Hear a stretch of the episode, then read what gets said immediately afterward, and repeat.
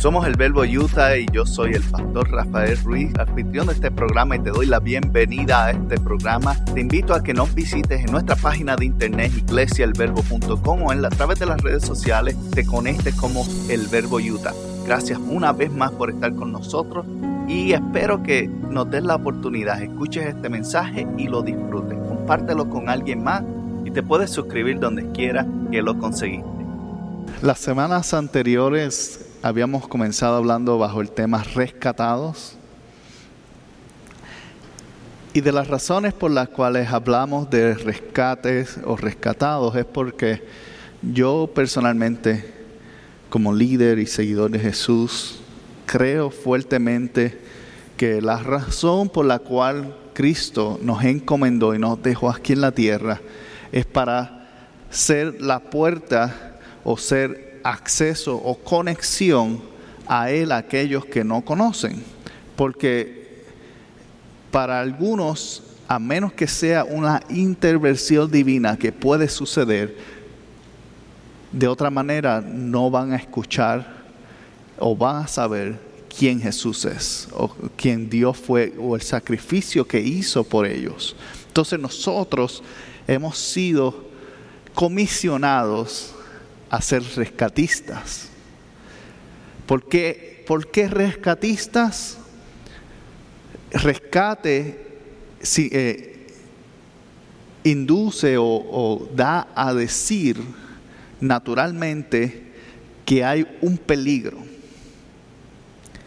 Y el peligro que existe más grande es la muerte.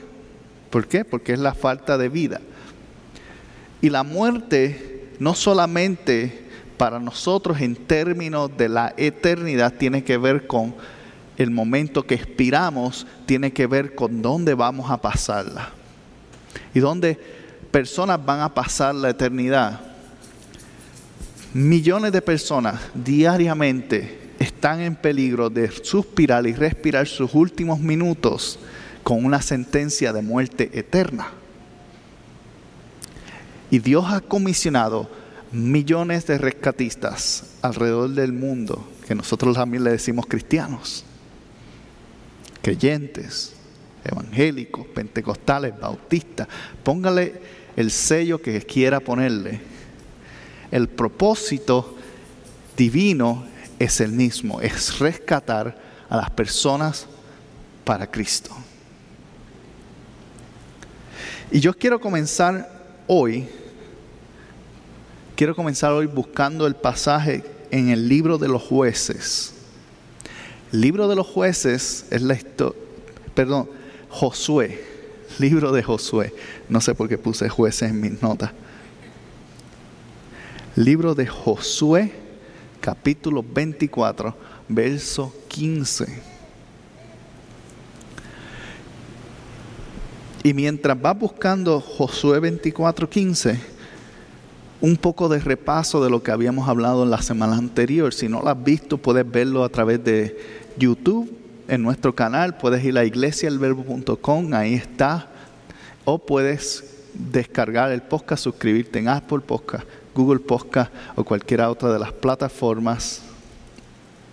Ahí está todos los mensajes. El mensaje de la semana pasada hablamos sobre cómo Jesús, perdón, cómo el sacrificio de Jesús y nuestra misión se aplica a un nivel personal, que podemos ayudar a las personas, primero que a trabajar con sus peligros eh, personales o los peligros que han tomado riesgos por sí mismos, por su propia cuenta, por sus propias decisiones, y los peligros involuntarios, que son aquellos que le llegan aun cuando no se lo espera. Entonces, ¿cómo crear, establecer esa conexión para convertirnos en puertas o puentes o acceso o conectores para Jesús?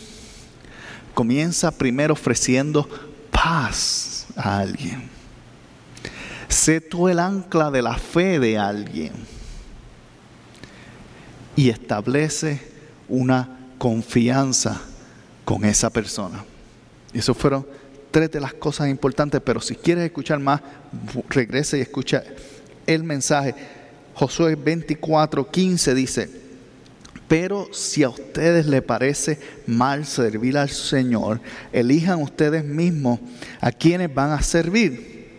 A los dioses que sirvieron sus antepasados al otro lado del río Éufrates, o a los dioses de los amorreos, en cuya tierra ustedes ahora habitan. Por mi parte, mi familia y yo serviremos al Señor. Este es un pasaje muy bonito, mucha gente lo recita, mucha gente lo toma para sí, mucha gente lo declara. Y si usted lleva tiempo asistiendo a una iglesia, ha escuchado la palabra declaración múltiples veces, declara esto, declara aquello, que es declarar, es hablar algo o hacer una expresión de algo que tienes en el interior. Eso es declarar. Ahora, en el término cristiano, declaración tiene que ver con un acto de hablar algo con la idea que esté basada en la creencia o la fe de eso que estoy confesando. Eso es declarar. Y en este caso, Josué, él está, ya ha conquistado parte de la tierra que le habían prometido. Salieron de cautiverio. Josué fue uno de los cautivos. Sucede que en muchas, en muchas ocasiones la gente olvida de dónde salió y se acostumbra a lo que está viniendo. Pero Josué no olvidó de dónde salió ni quién lo sacó de ahí. Entonces, cuando le hace la expresión, le está hablando a un pueblo israelita que la mayoría ni había visto a Egipto porque todos habían muerto, excepto unos cuantos que habían quedado, incluyendo Josué y Caleb. Todos los demás habían muerto y era una generación nueva que había crecido en el desierto, no conocían la esclavitud, por ende no entendían el trabajo que no tenían. Un sentido de agradecimiento por la experiencia es muy diferente que recibir una idea por costumbre. Josué tenía la experiencia de haber salido de un cautiverio, entonces seguía a Dios por agradecimiento de que hasta el día de hoy todavía estaba con él. Pero el resto de la gente a la cual él estaba hablando no había experimentado eso. Había experimentado cultura de gente que ellos interactuaban en el desierto. Habían adquirido ideas de los padres de ellos que habían salido de Egipto y habían traído idolatría con ellos. Y ahí por eso es que le expresa, pueden adorar a esos dioses que al otro lado del río Éufrates, que era el otro lado del río de Éufrates, el desierto, el desierto donde los muchachos, que ahora eran hombres y mujeres, se habían crecido y se habían acostumbrado y conocían a un Dios que, ¿qué? No que simplemente le daba las necesidades a su pueblo, simplemente pasaba, era lo normal. Entonces, para ellos tener pan del cielo era normal, no era un milagro. Para ellos tener codornices, ellos nacieron en ese ambiente, para ellos era normal. Entonces era muy difícil creer que Dios lo estaba haciendo. ¿Por qué? Porque era la norma.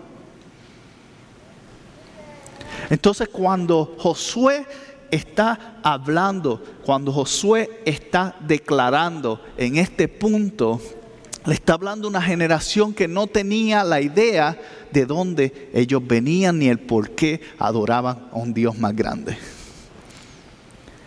Lo único que ellos habían visto es que las murallas de Jericó cayeron. Y que no importaba, excepto en una batalla, no importaba las batallas, ellos siempre ganaban. Y como siempre, cuando tú eres un ganador, alguien que no pierde mucho, la idea de Dios pasa a un plano secundario y la idea de mis habilidades pasa a un plano primario. Entonces ya empiezo a pensar que, oh, qué victoria tuvimos, ganamos esa victoria. Mucha gente fueron derrotadas y yo fui parte. Y a veces eso hasta en congregaciones, en iglesias se puede ver, se puede ver el, que cuando comenzamos a tener éxito,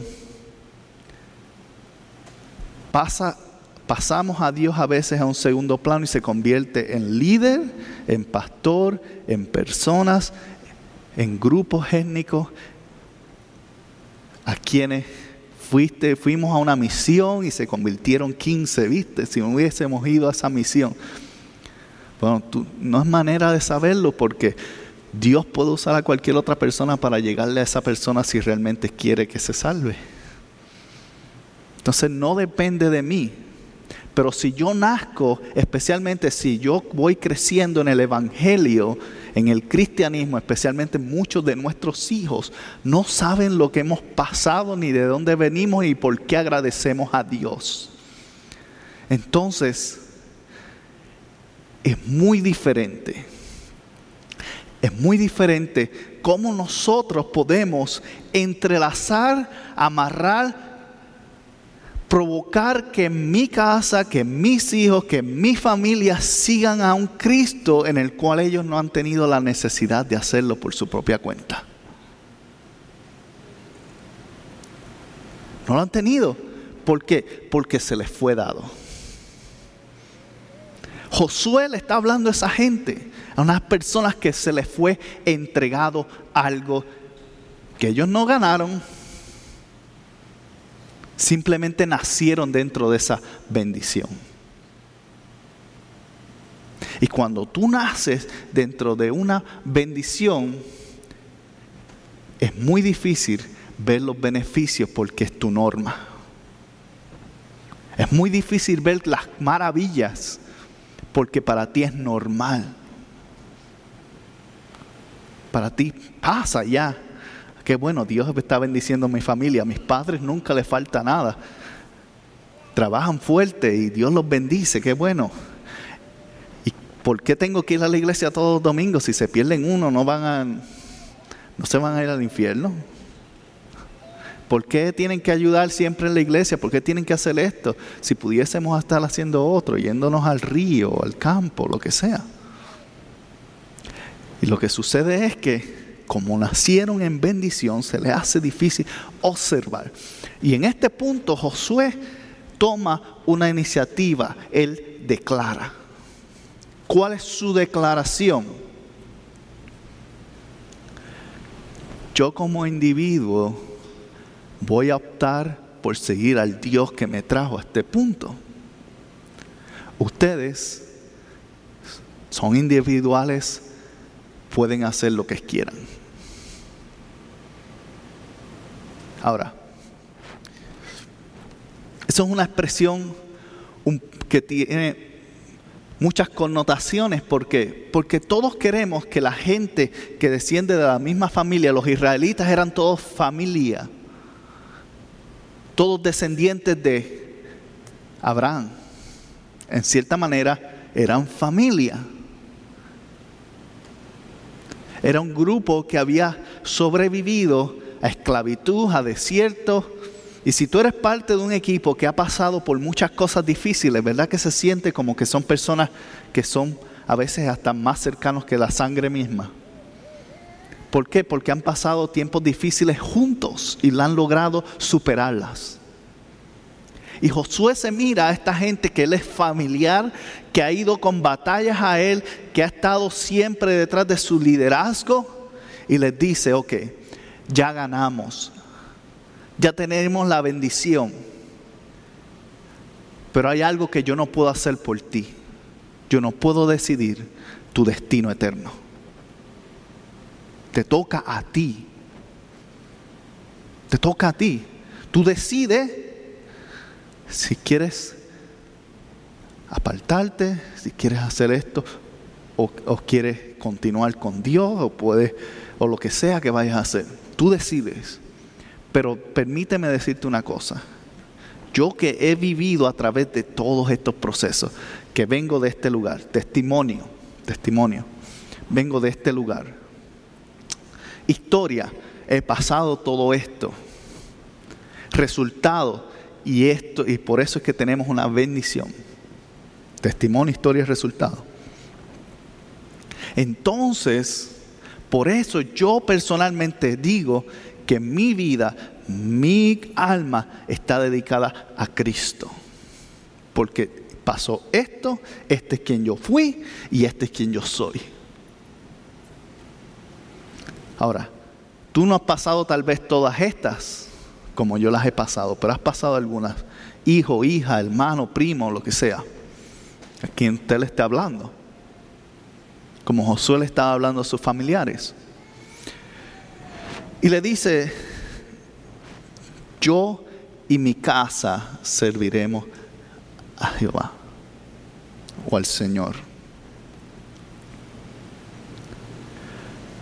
Pero la realidad es que aún su casa tiene la opción de no servirle al Señor. Porque cada uno tiene su libre albedrío, su independencia. Y en el momento que violamos el libre albedrío de alguien, estamos pasando la barrera que a Dios mismo ni, ni Dios mismo ha cruzado. Y esto nos trae un territorio que no nos gusta. No es un territorio familiar, no es un territorio amigable, de hecho es amargo, de hecho es difícil. Porque yo como padre, yo quisiera que Sofía y Adrián continuaran los pasos en Jesucristo. Pero estadísticamente también conozco que el 70% de los hijos de pastores terminan fuera de la iglesia. 70% de hijos de pastores terminan fuera de la iglesia. Yo fui parte de esa estadística, gracias a Dios me rescató eventualmente. Pero yo también fui de parte de esa estadística. ¿Por qué? Porque nacimos o crecimos dentro de la bendición y es más difícil ver. Y cuando es difícil ver el peligro, es más fácil caminar hacia Él. Y cuando es más fácil caminar hacia Él, es donde como padres, madres, hijos, primos o lo que sea, familia, hermanos en Cristo, tenemos que estar alertas con nuestra habilidad de rescatista nuestra habilidad de observar. Y la primera parte es declarar, en otras palabras, expresar nuestra vida hacia ellos, porque a veces no conocen nuestra historia. A veces no conocen por qué estamos aquí, por qué ellos tienen una cama cómoda, por qué esto, aquello. No lo conocen, porque tal vez pensamos, ah, yo pasé por eso y no me da vergüenza que ellos lo sepan, o tal vez no quiero que piensen menos de mí. ¿Y sabes qué? Que piensen menos de mí y me tengan y estén más acercados, es mejor a que tengan un buen sentimiento de mí y se alejen. Al contrario, es más, permíteme decirte esto, cuando tú abres tu corazón a honestidad, a transparencia, con esas personas que confían en ti, te respetan más. Porque ven un lado real. Y más que nada, no solamente eso, también ven la oportunidad de que si papi o mami vino de esta área, yo puedo abrirme para contarle o hablarle de esto que me está pasando. Pero a veces queremos crear una imagen tan perfecta porque no queremos que nuestros niños sufran. Y usted no tiene que darle todos los detalles, pero hay detalles y hay historias que van a crear moral y carácter en alguien.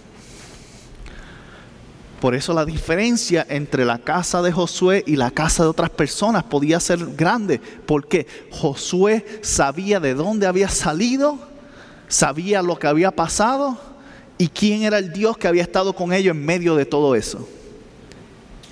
Y aún sus hijos, aunque no lo supieran, él tenía la oportunidad de dar su testimonio, contar su historia y decirle, y este es el resultado. Tenemos una tierra que nos fue prometida y nos fue dada.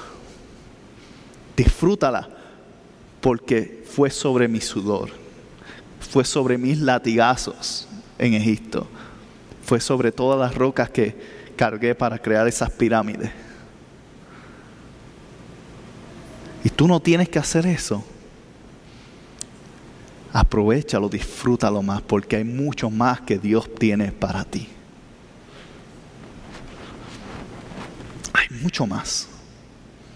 Entonces cuando Él está declarando eso y se lo está declarando a otros, otros posiblemente y lo más seguro no optaron por hacerlo otro, por o, continuar con la idolatría que venían de sus padres que habían heredado de Egipto, o adoptar nuevas culturas. Si tú buscas el libro de los jueces, que hicimos una serie aquí, de hecho yo creo que el pastor Santi fue el que predicó esa, era constantemente ellos volvían a los ídolos. Entonces claramente lo que dijo Josué no afectó para nada. En otras palabras, la gente lo tomó lo que tú digas. Ya yo tengo mi tierra, ya yo peleé mis peleas, yo me retiro y este es para mí disfrutar las uvas y la miel y la leche que fluye aquí. Ahora, yo no entiendo nunca ese concepto, luche, fluye leche, porque de dónde está fluyendo, pero quiere decir que tenía mucho ganado. o había una factoría en esa área, no sé. Pero cuando observamos lo que Josué está declarando es el punto y el concepto y el principio que debemos adoptar.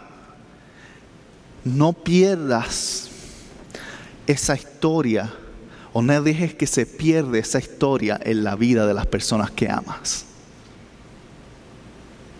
No lo permita, declara. Ahora, la declaración, aún así, es un acto de qué? De confesar algo en fe. Pero aún tú confesando algo en fe, no necesariamente quiere decir que se cumpla. ¿Ok? Porque cuando tiene que ver con la decisión, con la libertad de cada ser humano, yo puedo declarar ante alguien declaro que tu Mercedes es mío y la persona se me va a reír, se va a montar en el vehículo y se va a ir. ¿Por qué? Porque no tiene nada que ver con eso. Una declaración es un acto de poner la fe en acción, pero tiene que haber un acuerdo. Entonces, él declaró sobre su casa lo que él quería ver pero hasta que su casa no estuviese alineada con lo que él creyó, no se va a cumplir. No se va a cumplir. Segunda, segunda historia. Hechos capítulo 16, versos 28 al 33. Hechos capítulo 16, versos 28 al 33. En esta historia, otra historia bastante conocida, si llevas tiempo en la iglesia, si es la primera vez que la estás escuchando, pues es una tremenda historia. Te recomiendo que leas el capítulo completo, Hechos capítulo 16, para que la tomes luego. Pero vamos a tomar estos versos y para que entiendas, habían dos personas, un apóstol llamado Pablo, un evangelista llamado Silas, estaban cantando misioneros. Estaban cantando en una prisión. La prisión se abre. Hay un terremoto. La celda se abre. Ángeles y otras cosas están pasando por ahí. Lea la historia. Está buena. Y cuando sucede que comienza esto, eh, este, todo esto está pasando, dice en el verso 28, el carcelero pidió luz entró precipitadamente y se echó temblando a los pies de Pablo y de Silas. ¿Por qué hizo esto? Porque según la ley romana, la vida de los prisioneros era pagada con la vida del carcelero. En otras palabras, si se le escapaba un preso, por, por ese preso se iba a usted. En otras palabras, las posiciones, las posibilidades de ascender de, de trabajo en ese, en ese lugar eran bastante altas. La gente era promocionada a carcelero y yo me imagino que la gente decía, espero que seas tú el que suba a carcelero esta semana. yo, yo quiero quedarme de soldado. Esa no era una promoción que recibían con honor. Entonces, cuando llegaban y eran promocionados, de carcelero era como que pues hay que mantener y asegurarnos que sí estén aquí. Y cuando las, se abrieron las cerdas, había miedo. ¿Por qué? Porque si se escapaba uno, no necesariamente todos los presos, con uno nada más era suficiente. Y dice, ellos, él cayó a los, Pablos, a los pies de Pablo y Silas, luego los sacó y les dijo, señores, cuando vio que todo estaba bien, los sacó y les habló, porque estaba escuchando lo que estaban cantando. Dice, ¿qué tengo que hacer para ser salvo? Y ellos le contestaron, cree en el Señor Jesús y tú y tu familia serán salvos. Luego les expusieron la palabra de Dios a él y a todos los demás que estaban en su casa. Y a esas horas de la noche el carcelero se los llevó, le lavó sus heridas y seguida fueron bautizados él y toda su familia. Mira qué interesante esta historia. Primero pasa el suceso de que el carcelero está pensando que va a morir. Y en este proceso llega una realización interna, como algunos de nosotros hemos llegado en algún punto, y es que cuando estamos en un punto de peligro, voluntario o involuntario, tenemos que actuar y tenemos que observar y tenemos que meditar. ¿Y ahora qué? Si yo muero, ¿qué pasará? Y el carcelero, por lo que había escuchado, sabía que había algún tipo de, respuesta en la boca de Pablo y de Silas. Entonces preguntó, preguntó y cuando dice los sacó, no quiere decir que les habló en la cárcel, los sacó, probablemente los llevó a la entrada de la cárcel o a su oficina personal, no se los sacó en un lugar aparte y les habló y les dijo, ¿qué tengo para ser, qué tengo que hacer para ser salvo? Hay personas hoy día que andan con esa misma pregunta dentro de ellos. Pero hasta el momento que vean en mí que tengo una respuesta, no me la van a preguntar. Ellos, el carcelero sabía por lo que había escuchado toda la noche, tal vez por las historias que venían antes de él, cuando los recibieron probablemente le dieron reporte. Estos dos fueron arrestados porque estaban hablando sobre un Dios pagano o Jesús o lo que sea. Tenía que haber sabido algo para él entonces atreverse a hacerle esa pregunta, porque no les preguntó eso mismo a los demás presos. Los demás presos los amarró de nuevo. Pero a ellos dos les pregunta, ¿qué necesito para ser salvo? Había algo que ellos cargaban, había algo que ellos tenían, había algo que él había visto o escuchado de parte de ellos que le da la confianza de hacer esa pregunta algo les traía paz.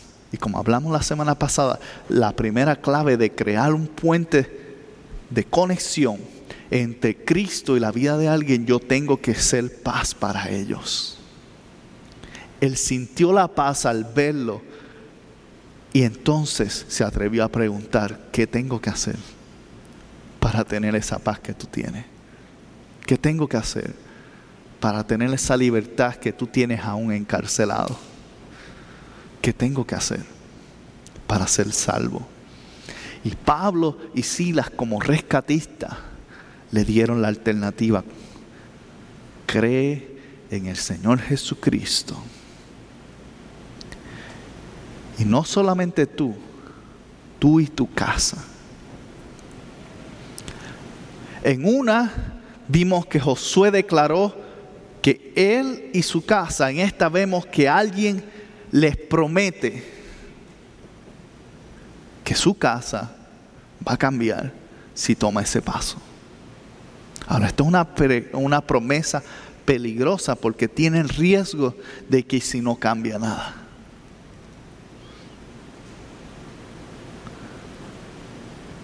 Pero la diferencia es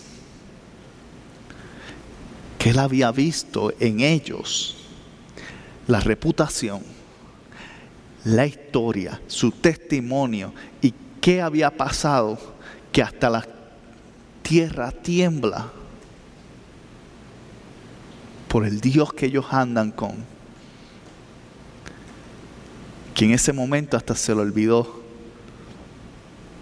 su posición de carcelero y se preocupó en su posición eterna. ¿Cuál fue su posición eterna? Decirle, ¿qué tengo que hacer para ser salvo? Dice, luego les pusieron la palabra de Dios. En otras palabras, no fue eso lo único que dijeron y el, el carcelero dice, sí, eso es lo que quiero. No, porque ese es el comienzo de la relación, esa es la apertura. Y a veces nosotros, especialmente hoy día, con nuestra cultura de microondas, pensamos y queremos las cosas inmediatamente. Pero si yo te dije que Cristo es la respuesta, ¿por qué no te metes a la iglesia ya?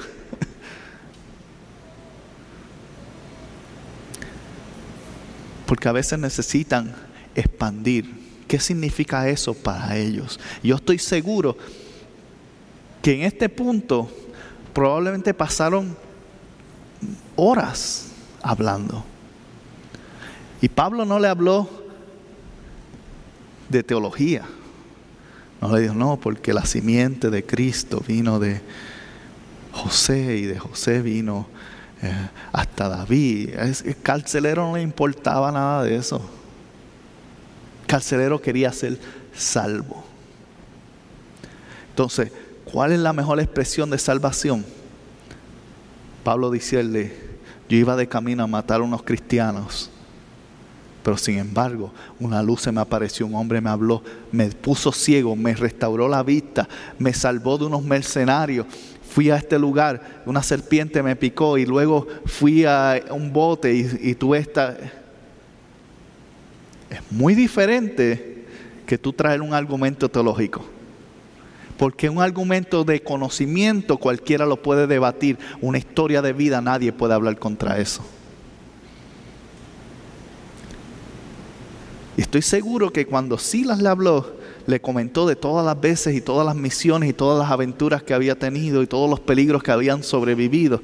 Y le dijo, sí, Pablo y yo hemos sobrevivido y continuamos. Aún estando encarcelados aquí, sabíamos que todavía no era nuestro tiempo porque Dios estaba con nosotros. Tú también puedes recibir esto.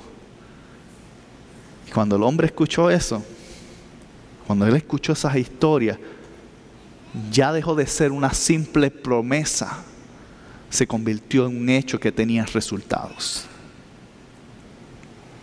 Porque es fácil tomar, aún especialmente para nosotros en la Biblia, es fácil tomar promesas y decir, ah, tengo fe, voy a, voy a creer que Dios me va a librar de esto y Dios me va a dar esto y puedo creer todo lo que Dios quiera. Pero si no hay historia, si no hay algo para soportar nuestro argumento, no hay una fe detrás de eso. Simplemente una idea. Simplemente una idea. Él estaba ahí. Recibió y dice que no solamente él recibió él y su familia. Recibió él y su familia y fueron hasta bautizados en, ese mismo, esa misma madrugada. Porque ni aun el agua fría puede cambiar eso. puede cambiar lo que es el resultado de una vida que realmente ha sido impactada por Cristo. Entonces, como rescatistas, en ambos ejemplos, ¿qué cosas vemos? Que mi testimonio, mi historia y mis resultados son esencial e importante para yo influir en la vida de las personas a las cuales quiero ver cambiadas. Josué lo hizo con un pueblo, Pablo y Silas lo hicieron con un hombre, un hombre que cambió su familia con ese acto.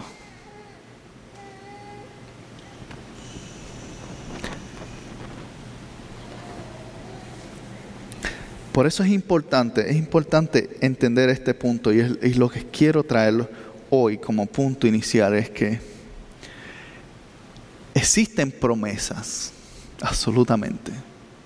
Y tú puedes prometer a alguien cualquier cosa, puedes crear promesas verdaderas, promesas semifalsas y promesas completamente falsas. ¿Por qué digo semifalsas? porque siguen siendo falsas, pero están basadas en una esquina de, verdad. En otras palabras, te dicen, si me das un dólar yo te voy a dar dos, pero no te dicen que después te van a quitar tres.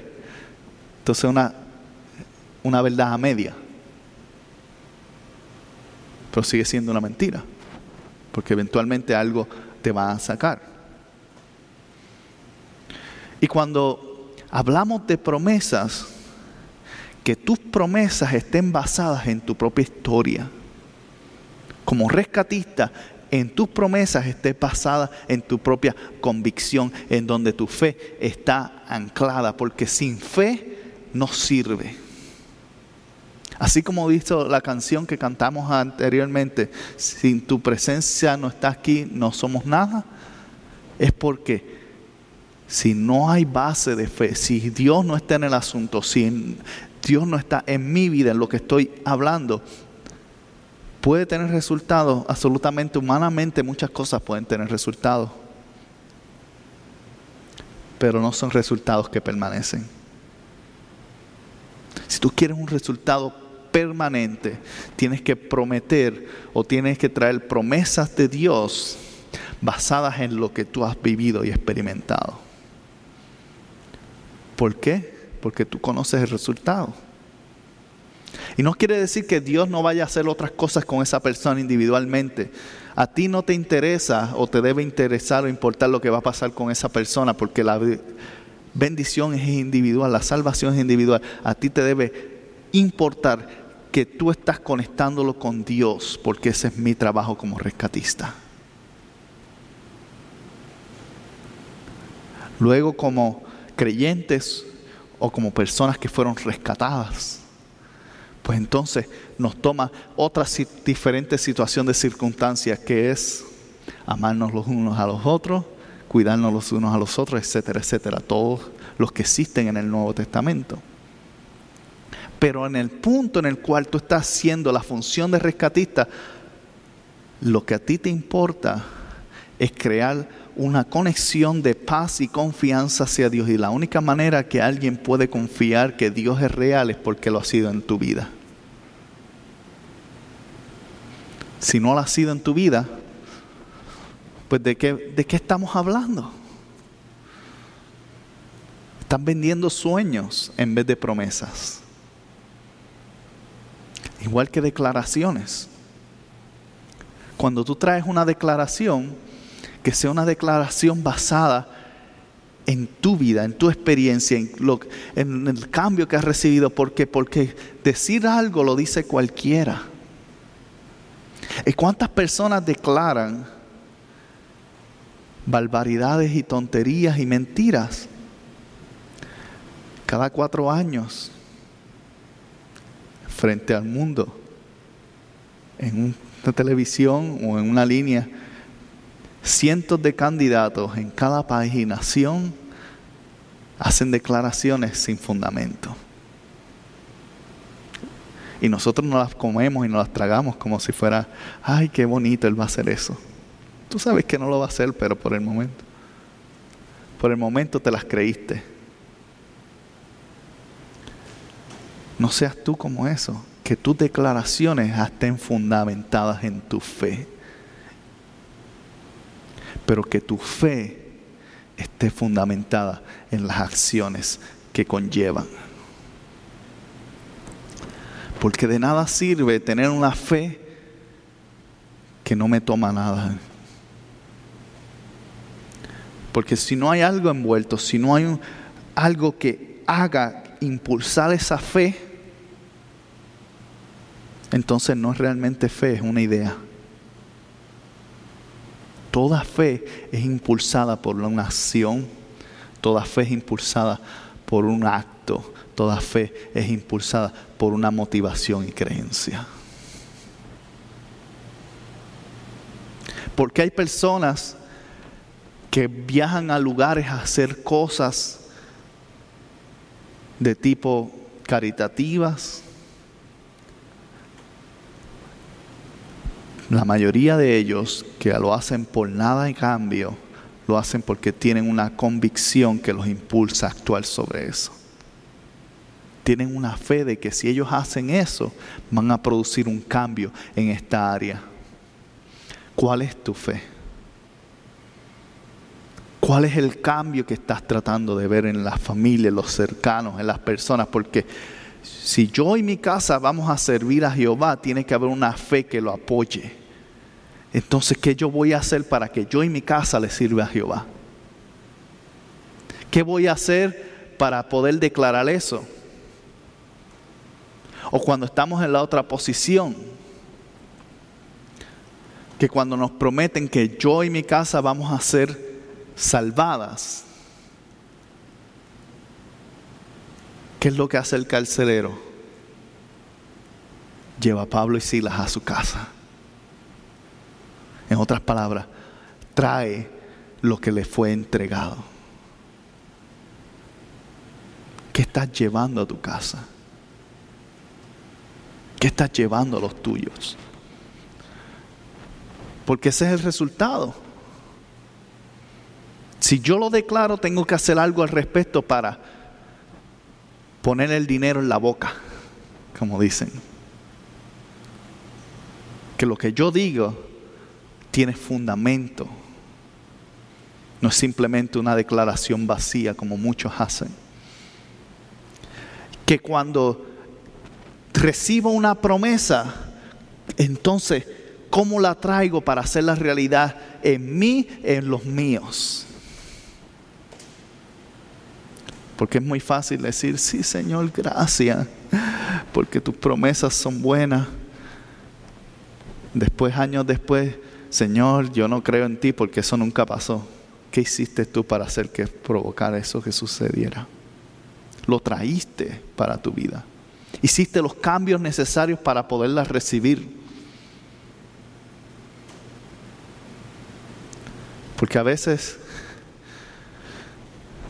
Dios viene y te dice, o te hace una promesa y dice, te voy a prosperar. Y como recibiste esa promesa, viniste y te metiste en 20 deudas más, porque si vas a tener prosperidad, pues vas a poderlas pagar más adelante. Eso no es prepararte, eso es ser insensato. Prepararte es lo opuesto, porque la prosperidad o porque la bendición financiera puede llegar por la razón de que no tienes deuda. Porque ahora lo que está entrando no se lo está comiendo un banco. Entonces, es diferente. Es totalmente diferente. Tenemos que ser responsables y traer lo que se nos ha entregado para hacerlos parte de nosotros. Como rescatistas, yo quiero entonces hablar de lo que está en nuestro poder. ¿Qué podemos hacer una vez que recibimos o declaramos? ¿Y qué podemos hacer una vez que traemos eso a nuestra casa? Para que, para que se infunda, para que se difunda, para que otros lo reciban también. Lo primero que debo entender y hacer es que cuando yo quiero que algo influencie a alguien, yo tengo que ser intercesor de esa persona. En múltiples ocasiones, a través de los evangelios, Jesús ora por sus discípulos y por todos los creyentes. Múltiples ocasiones Él intercede. Él oró por ti. Él oró por mí.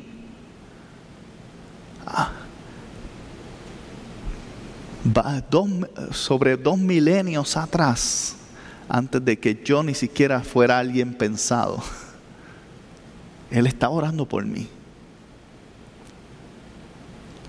Entonces, antes de yo interactuar o conectarme para tratar de infundir una idea, ora para que esa idea sea bien recibida. Prepara el terreno.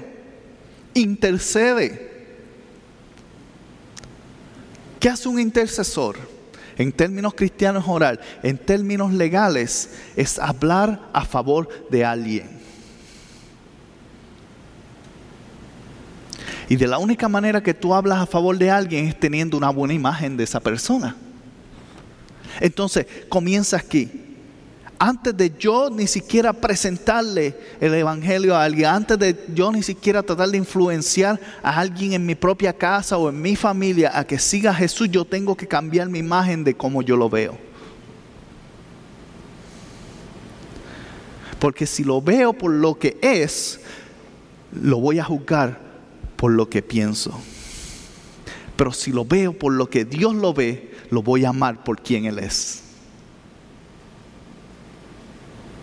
Muy diferente. Entonces, tengo que ser un intercesor, tengo que interceder, tengo que hablar a favor de alguien. Y eso es declarar. Lo segundo es que tengo que ser un facilitador. ¿Qué cosas podemos facilitar? Primero tengo que ser un facilitador de paz. Tengo que crear un ambiente en el cual la persona se sienta cómoda. Y si la persona no se siente cómoda conmigo, no va a escuchar nada de lo que yo tenga que decir o hablar. ¿Por qué el pueblo de Israel se sentía cómodo con Josué? porque lo habían visto conquistar montones de tierras y ganar montones de batallas. Entonces los que lo escucharon sabían quién él era.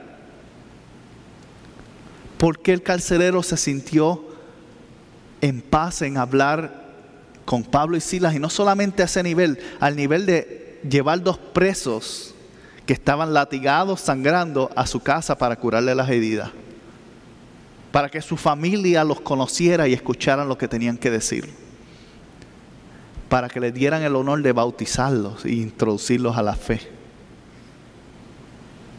porque había paz, facilitaban la paz, facilitaban la palabra de Dios. Entonces yo tengo que facilitar la confianza, la conexión, el amor.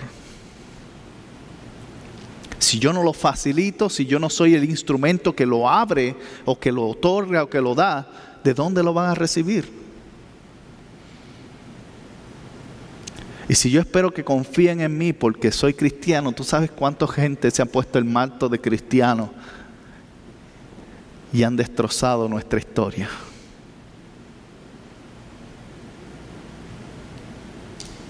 Es más, he visto una foto que han puesto, un meme que han puesto constantemente con esta de la situación de los fuegos en Arizona, en, en Amazonas. El Amazonas está, llevaba 14 o 16 días encendido, creo que ya se está apagando, pero mucha gente estaba alarmada por la falta de atención que había tenido.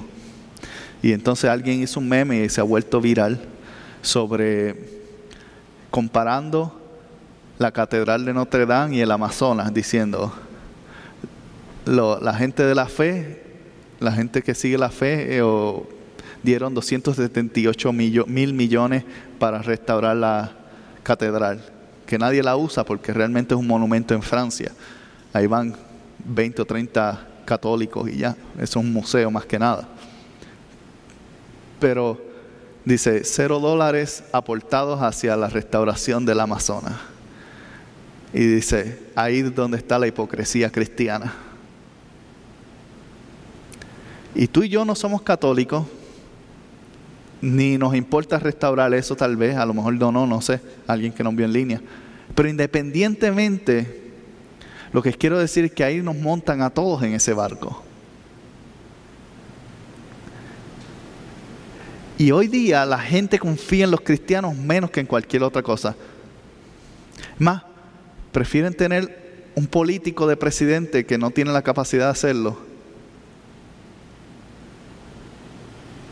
en vez de tener una persona con buenos valores.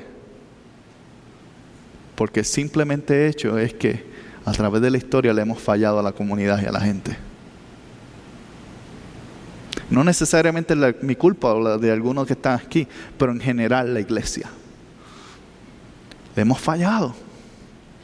Y crear la confianza hoy día es mucho más difícil que era antes. Antes tú decías, la Biblia dice, y ya lo tomaban como autoridad. Hoy día tú dices, la Biblia dice, y le dicen, ¿y Google dice esto? Google tiene más autoridad hoy día que la Biblia. Es realidad. La gente no consulta la Biblia, consulta Google, consulta Wikipedia o cualquiera de estas otras páginas que existen. Esa es su autoridad. Lo que dice ahí es su verdad. Entonces, ¿cómo nosotros combatimos eso? ¿Cómo nosotros podemos romper ese espacio y crear confianza en lo que nosotros cargamos es la verdad? tenemos que trabajar fuertemente en demostrar con actos y con pruebas que Dios ha sido real en mí y que puede ser real en ellos. Porque lo que dice un papel en un libro no basta. Mi vida habla más que aún los pasajes escritos en la Biblia hoy día.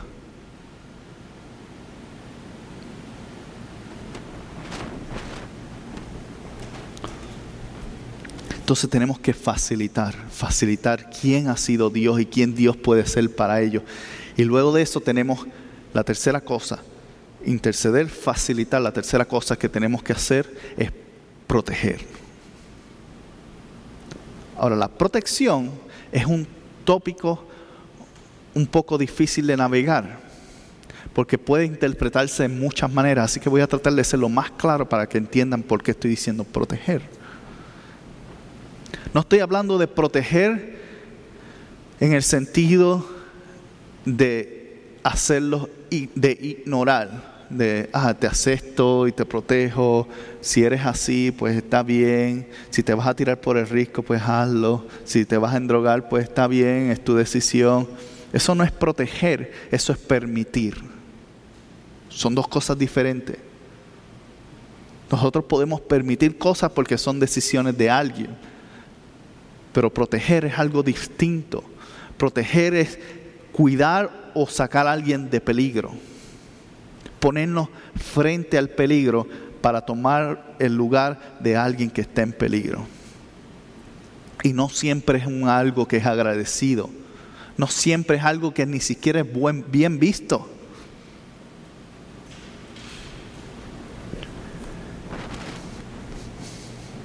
Pero proteger es importante por lo que dice Santiago capítulo 5. Y este lo leí la semana pasada, así que si, nos quieren, si quieren buscarlo pueden hacerlo, pero lo voy a leer rápido. Santiago capítulo 5, 19 y 20 dice, Santiago hablándole a la iglesia de Jerusalén y a todos nosotros como creyentes, dice, hermanos míos, si alguno de ustedes se extravía de la verdad, y otro lo hace volver a ella. Recuerde que quien hace volver a un pecador que se astribió, lo salvará de la muerte y lo cubrirá de muchísimos pecados. Entonces, ¿cuál es la protección que está hablando de ahí? La protección es lo estás protegiendo de que la muerte sea su destino.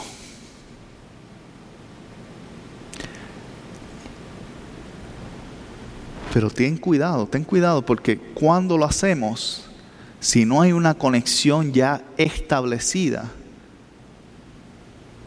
va a ser más recibido. Pero cuando la conexión está establecida, cuando ya has logrado establecer paz en el corazón, tal vez ese día te dirán cuando establezca, el Señor es lo que necesita, vamos a orar juntos, lo que sea que le estés diciendo a la persona, te va a decir, es que ahora no, es que ahora no. Si no le ha llegado el momento, esa semilla va a estar en su corazón y eventualmente va a germinar y va a crecer. Y cuando menos te lo espera, te va a decir, mira, acepté a Jesucristo. O cambié mi vida, o lo que sea, el término que utilice. Soy uno de esos cristianos.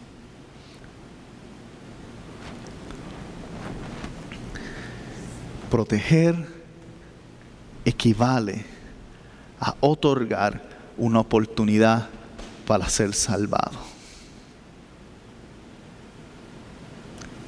Nosotros tenemos que tener la capacidad de proteger. Y si es alguien que, ¿cómo, ¿cómo lo hacemos si es alguien que ha crecido dentro de la bendición? Si es uno de nuestros hijos o familiares que conocen a Cristo, han escuchado todas las series y sermones del pastor, todos los estudios bíblicos desde los niños hasta los jóvenes, y eso no les causa absolutamente nada de convicción. Porque no han necesitado ser convencidos, se ha sido entregado. Aún así, tú puedes protegerlos a través de la intersección, a través de mantenerte cerca, a través de facilitar un ambiente en el cual tu vida hable de quién tu Dios es. Porque cuando se alejen y cuando experimenten y esperemos que no sea el caso, pero si lo hacen. Y su ancla, como el ejemplo que usamos la semana pasada, su ancla se despega y empiezan a navegar en un mar que se los está llevando.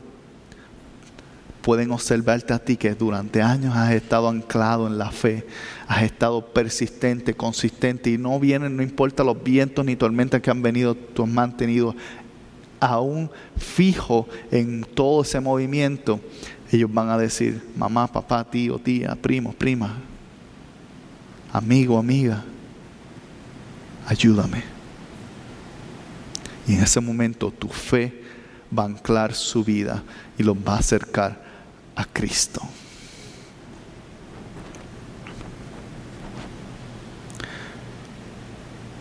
Promesas, declaraciones son importantes pero únicamente funcionan si tu fe está firme. Y tu fe únicamente funciona si tu vida está alineada con lo que crees.